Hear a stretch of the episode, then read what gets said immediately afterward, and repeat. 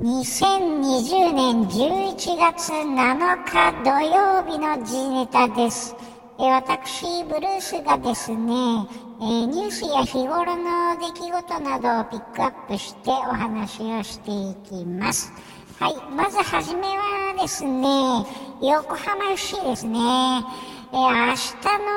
のヴィッセル神戸戦のチケットが完売ということで、横浜市が発表しています。まあ、キングカズ対イニエスタの実現なるかということなんですが、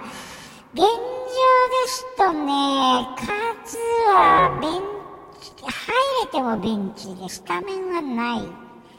かなと。うん、思われますね。まあ僕はなんかレジェンド揃い踏みかなと、過密日程も考えると、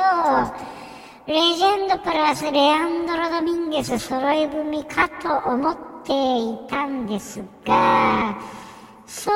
はならなさそうと。うん。ですね。まあ、あの、イニエスタが三つ沢に来るっていうこと自体がですね、もう、ね、我々にとってちょっと感慨深いものがあるのと同時にですね、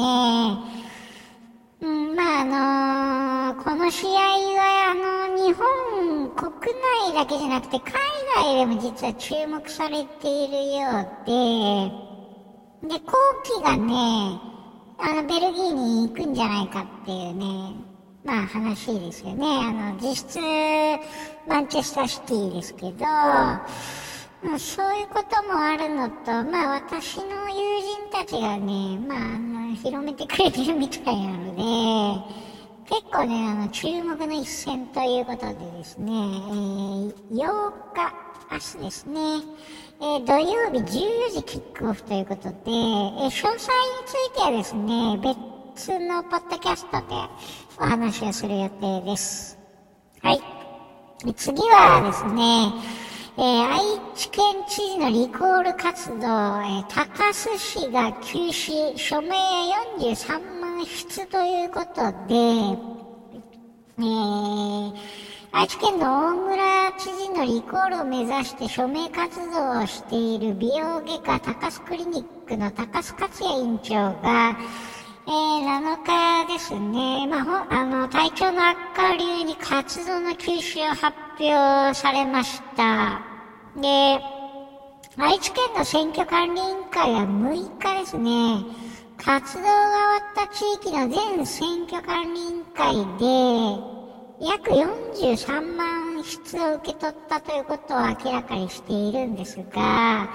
えっ、ー、と、実際はもう少し数あったと思うんですけど、まあ、有効な数という意味で43万ぐらいという感じなんでしょうかね。で、まあ、あの、高須さんのコメントとしてはですね、体力が残っていないと、まあ、全身がんということがあって、かなり体調が悪いということなんですが、署名数は負けた数字ではないが、自分の力の不甲斐なさを痛感していると、はい、お話しされました。で、会見に同席されました河村名古屋市長ですね。一番でかいのはコロナである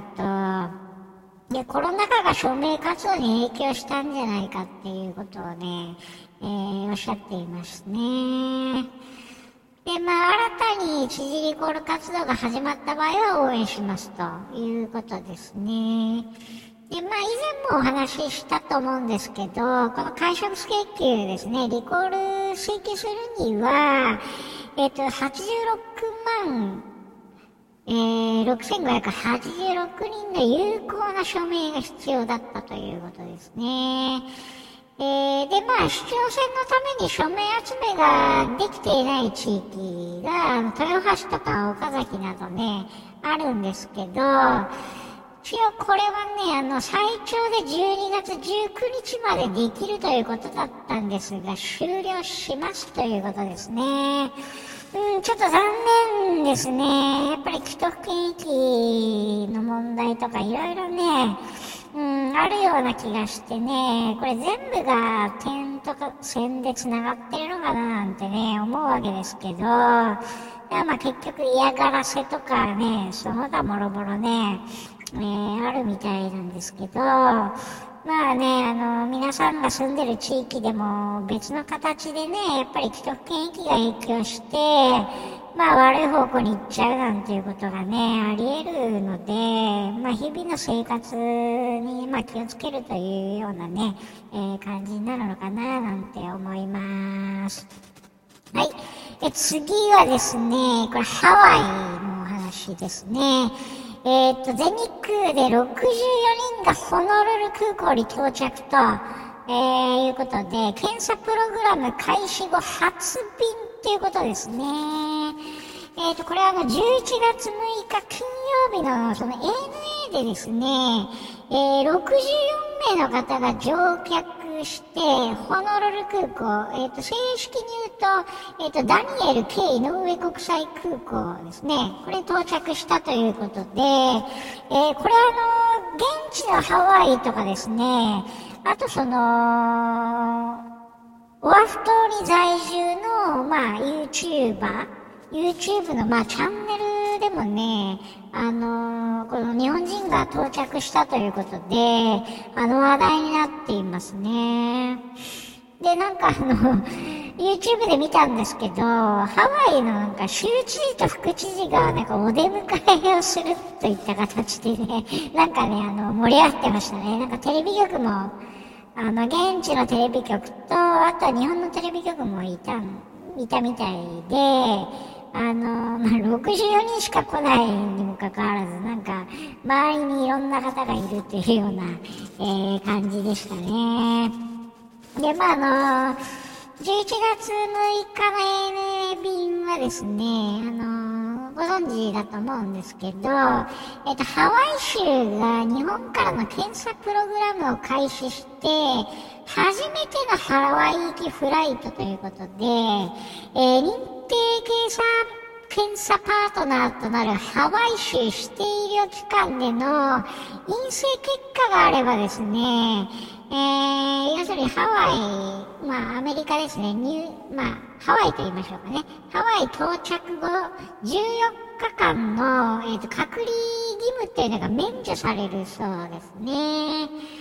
うん。ではですね、月2往復の定期旅客便としてホノルル線を再開しましたと。で、次にハワイから日本に戻る便は、翌日の11月7日、または2週間後の11月21日となるそうですね。なので、まあ旅行での利用者はほとんどいないんじゃないかと。うん。で、現在ですね、えっ、ー、と、コードシェアをしているユナイテッド航空が、えっ、ー、と、成田ホノルル線をまあ運休中ということで、往復でのまあ組み合わせの選択肢が限られるといった記事がありましたね。うん。で、まあ、あの、ハワイの検査プログラムを利用するには、ハワイ州指定医療機関の病院クリニックで、えー、ハワイ行き直行便の出発時刻から遡って、えー、72時間以内に検査を受ける必要があると。だこれを、あの、守れないと、検査が無効ですということなんですが、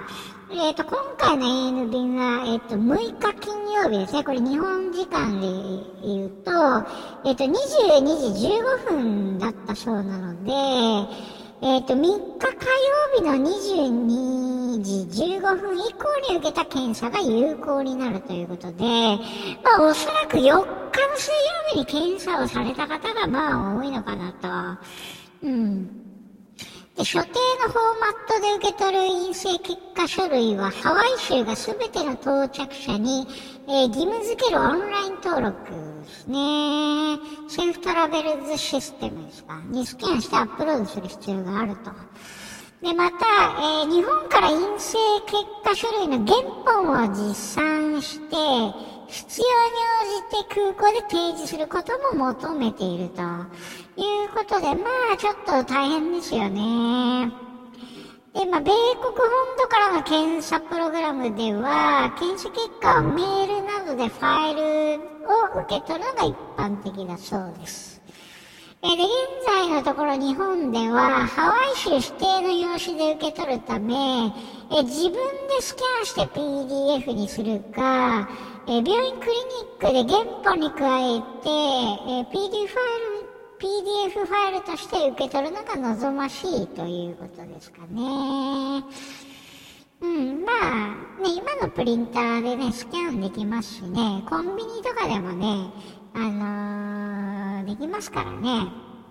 まあそういう形に今なるのかなと。うーん、そうね、セーフトラベルズのシステムは英語のみとなっているんですが、えっと、日本のハワイ州観光局でやり方の解説とか公開されていますので、もしね、あの、ハワイに行かれる方いらしたら、ハワイ州観光局のね、サイトをちょっと参考にしていただければというふうにね、思いますね。で、まあ、今後のフライトはそうですね、7日土曜日、ま、もう今日か。えー、成田初のハワイアン航空。10日火曜日、えー、羽田発の JAL。うん、成田発のハワイアン航空と続くそうですね。まあ、あの、ハワイアン航空では定期旅客便として再開していると。提携する JAL がコードシェアをする。うん。で、臨時便として再開した JAL のハワイ路線では、現在11月までの、え定期旅客便の全便運休が決まっているということです。うん。そうですね。まあ、あの、ANA を利用する感じに多分なるんでしょうけど、で、まあ、一便ですよね。出発さっきもちょっと言ったことと関連しますけど、出発時間が日本時間の22時15分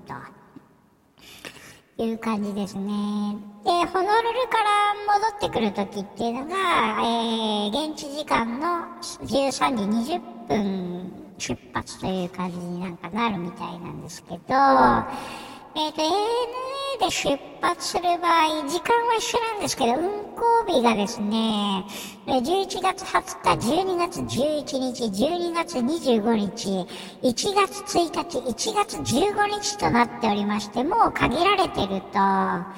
で、帰りのホノルル発羽田行きですね。で、これは、まあ、あの、ハワイの現地の日で言うと、えっ、ー、と、まあ、11月7日ですね。さっき言った感じかな。で、以降になると、11月21日、12月12日、12月26日、1月2日、1月16日ということで、まあ、行って帰ってくるみたいな感じの、まあ、フライトスケジュールっていう感じなんでしょうね。うん、なのでね、まあ、ちょっと本当に、で、行ける日も限られているっていうことで、まあ、飛行機もそれほど選べないっていうことなので、で今回64人ですよね。で、まあ、次回以降も人数が増えるかもしれないんですが、えーとですね、これ日本に帰国帰国する場合の注意点としてはですね、14日間は自宅やホテル等で待機することを強く要請されていますと。なので、えっ、と、実質的に帰ってきてからですね、2週間は通勤通学などの外出も制限をされるということで、えっ、ー、と、厚生労働省の方のサイトでですね、注意事項、連絡事項があるそうなので、そこをちょっと見ていただいた方がいいかなという感じですよね。なので、やっぱりよっぽどの理由がない限りはね、なかなかまだ、あの、解禁となってもですね、ホノルルに行くのはちょっと難しいっていうようなね、感じですよね。まあ私も行きたいんですけど、ちょっとこういう感じになるとちょっと難しいかなっていうのがまあありますけど、まあ来年でちょっとね行きたいななんて、思うわけなんですけど、まあね、あの、現地のハワイの方のね、あの、情報とか見ながらですね、まあ引き続きまあ見ていきたいななんていうふうに思います。はい。え次のニュースはですね、アメリカ大統領選挙2020ですね。えー、CNN がね、まだ勝利確実を報じない理由というなんか記事がありまして、で、まあ、あのー、ご存知の通り、まあ、僅差で争っていると、で、激戦州についてまだあのー、当確が出ていないと、うん、っていうところで、で、まあ、CNN がどの候補者の勝利が確実かを依然伝えていないっていうね、なんか記事があるわけですけど、まあ、以前はね、あの、CNN はどっちかというと早めにね、伝えてるっていうことだったと思うんですけど、うーん、そうですね、うーん、まあね、どちらかというとなんか FOX ニュースの方が早く伝えて、なんか問題になってるというかね、あの、共和党寄りにもかかわらず、ね、バイデンさん、当確みたいなこと言っちゃってて、叩かれてるっていうこともあるそうなんですけど、まあ、現時点でもまだ動いてないですね。ちょっと今、解放速報を見ているんですけど、バイデンさんが264、え、選挙人の票数ですね。で、トランプさんが214と。で、えっ、ー、と、決まっていない。まあ、実際ちょっとまたひっくり返る可能性はあると思うんですけど、えーと、まだ当確が出てないネバダ州、ジョージア州、ノースカロライナ州、ペンシルベニア州というところがあって、まだ決まっていないわけなんですけど、えーと、ノースカロライナ州だけはトランプさんが有利と、で、他はバイデンさんが有利という今状況ですね。うん、まあ、ノースカロライナナはまあ約8万弱ぐらいトランプさんが勝っているので、うんで、開票率が99%ということらしいので、ここはトランプさんが15上乗せすると思うんですが、他はバイデンさんが勝ちそうという感じ。まあ、あとアラスカ州か。アラスカ州もまだ正式には当確は出ていない。ですね。うん、アラスカもトランプさんが勝つと思われます。3、3秒ですか。18を足すで、232トランプさんっていうような感じの可能性があると。まあ、あの、一周でも取ればね、あの、まあ、アラスカ別ですけど、ネバダでも取ればもう勝ちなので、バイデンさんが。っていう状況ですけど、未だにまだ結果が出てないと。途中経過も含めて当確が出ていないと。うん、いう感じですよね。で、CNN は前回の2016年の選挙では、投票日翌日の午前2時47分ですね。えー、もう、当選確実みたいな情報も出してるという、2012年でもなんか結構早めに出しちゃったということなんか報じられてますけど、まああのー、前回、先日のまあ時事ネタでもお話しした通り、まああのー、あれですかね、やっぱ裁判になるんですかね。法廷闘争でどうなるかというような感じ。まあ、あくまでも、あの、当確270取って、それで決定ではないみたいなんですよね。なんか事務手続きとかいろいろあって、その上で、えー、合衆国大統領が決まるということなんですけど、まああのー、法廷闘争で、まあ2点3点なるのかなと。選挙人投票とかもね、ちょっと、あると思うんですけど、うん、まあ、いずれにしろちょっとね、まだ状況がまだはっきりしませんので、まあ、見守るしかないんですけど、まあ、アメリカのね、まあ一種のエンタメということでですね、まあ引き続き楽しんで見ていきたいななんて思います。はい、えー、今回は以上です。2020年11月7日土曜日の時事ネタでした。今回もポッドキャストを聞いていただきまして、ありがとうございました。